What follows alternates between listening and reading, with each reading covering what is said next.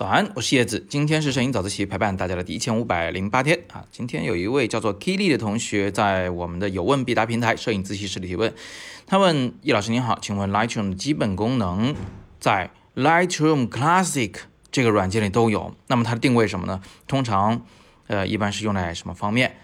特点是什么？好，那这是一个好问题啊。诶，这个。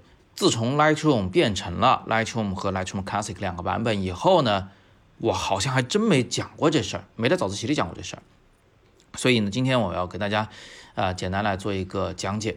是这样子的啊，首先我们要了解一点，就是 Lightroom 这个软件呢是给摄影师用的软件，它的功能主要包括整理照片以及修照片两大部分。当然，它包括其他的什么，比如说照片的相册的排版呐，啊，自动生成一个嗯图片展示的网站啊，等等等等啊，功能很多，但是主要的就是照片管理以及这个照片的修饰。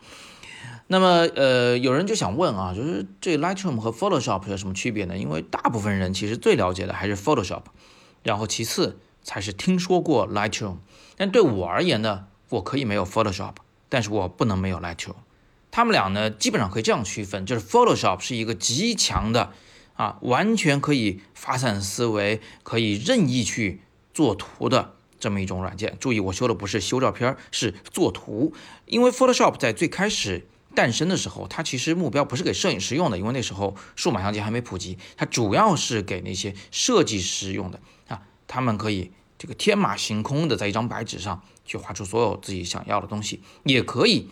把这个照片啊天马行空的更改啊，换个天啦啊，然后加两只鸟啊，把人变成一个火星人呢，随便。而且呢，Photoshop 有一个特点，就是它就是你想实现一个效果，有好多好多种不同的调法。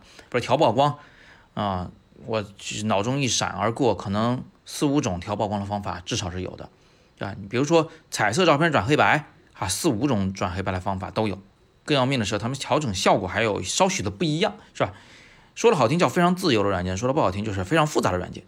那 Lightroom 呢，就完全不是这么回事儿。Lightroom，你听这名嘛，它的反义词是 Darkroom，对吧？就是暗房，是我们以前拿着药水、拿着相纸，在这个黑的屋子里面干的那事儿。这暗房呢，是可以修片的啊，我一样可以让你变得更白，让你西装变得更黑，啊，头发变得更密。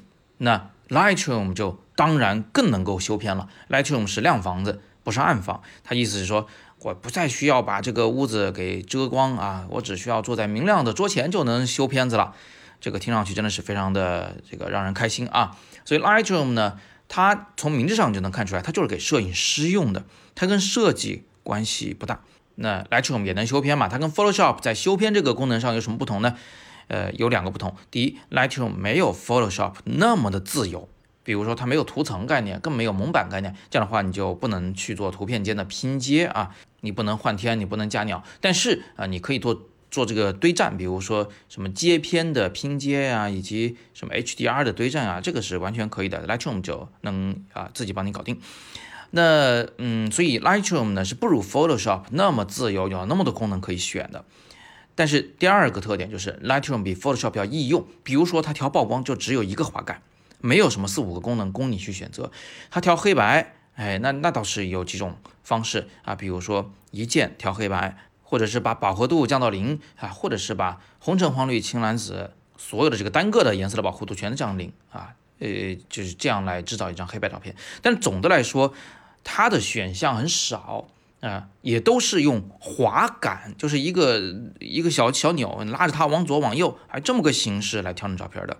那显然它比 Photoshop 要来的容易得多，也高效得多。对于摄影师来说，只要你不是玩什么关键摄影啊，这个呃当代艺术啊，去搞大量拼接的这个工作的话，其实 Lightroom 呢就很够用了。当然，因为 Lightroom 和 Photoshop 都是 Adobe 公司的产品，所以它俩之间其实可以无缝连接的。就是你在 Lightroom 中这张照片修的差不多了，但是就有那么一点点小创意实现不了，你可以点右键在 Photoshop 中编辑啊，然后编辑完以后一点保存键，它就存回 Lightroom 里面来。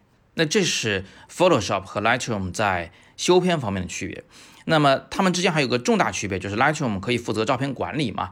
你看看我。将近六十万张照片都是存在这个 Lightroom 图库里的啊，然后呢，这个照片之间还有各种各样的联动关系，什么评级啦，啊，什么标签啦，这个是张三，那个是李四的照片啦，啊，这个是在北京，那个是上海拍的啦，等等等等啊，这些东西在 Lightroom 里管理就是随时可以搜索，随时可以调用，非常非常方便。Photoshop 没有管理功能，它只能是把照片存在文件夹里面，然后要什么去文件夹里去找啊，这个是费时费力，而且呢很费空间的一种做法。也就是说呢，Lightroom 它相当是一个呃智能化的现代化的仓储管理系统。所以从这个角度上来说，Lightroom 真的是摄影人必备的。但是这里有一个问题啊，就是这个照片呢，原本我们都是存在自己的硬盘上，然后在 Lightroom 里有一个目录来管理。但是呢，有人可能觉得自己硬盘空间不够了，是吧？或者是放了硬盘里面啊，硬盘常常会坏了，怎么办？Adobe 公司呢，呃，在不知道去年还是前年啊，做了一个非常理想化的这么一种功能，就是让你把照片呢别存在自己硬盘里，存在云端去，存他那儿。这样的话，它能保证你的这个。文件是安全的，而且呢，这个空间几乎是可以一直买一直无限扩大的，是吧？只要你花钱就行。但是这个想法实在是过于理想化了，主要是你那个网速不够啊，是吧？以后有五 G 了可能好点，但现在而言，你这个五十八万张照片，我现在都存在你 Adobe 的云端，那我每次用的时候不是会费了死劲了吗？而且我也没那么多钱去买你那么大空间啊，对不对？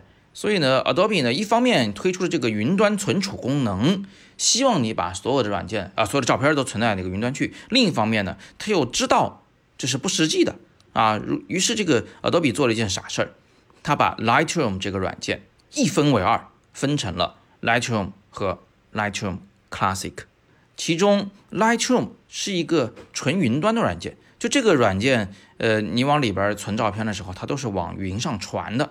不存在你的硬盘里面，但是 Lightroom Classic 就是我们以前印象中的那个 Lightroom。哎呀，说到这里，我真的想吐槽，这 Adobe 公司它搞得很绕啊。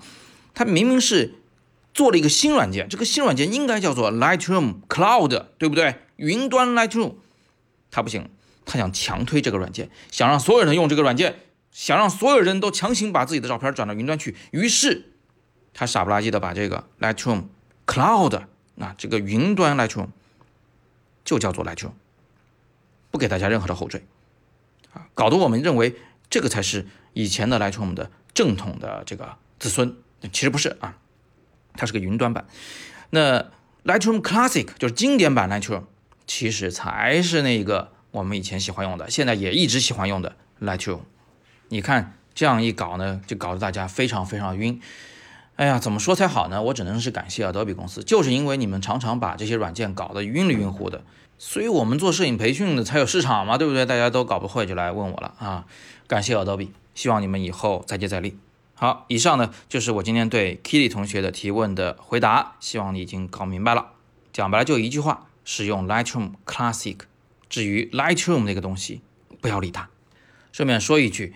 啊，我们的微信公众号“摄影早自习”呢是更新的最快的语音微课的平台啊，所以欢迎大家关注。但是如果你想连续的，比如说开个车啊，一直听一直听的话，那你就可以去喜马拉雅搜索“摄影早自习”，非常欢迎你的关注。喜欢的话，别忘了在啊那个“摄影早自习”那几个字下边啊有五颗小金星，戳它，然后给我们一个五星好评，这是对我最大的鼓励。今天是摄影早自习陪伴大家的第一千五百零八天，我是叶子，每天早上六点半，微信公众号“摄影早自习”，不见不散。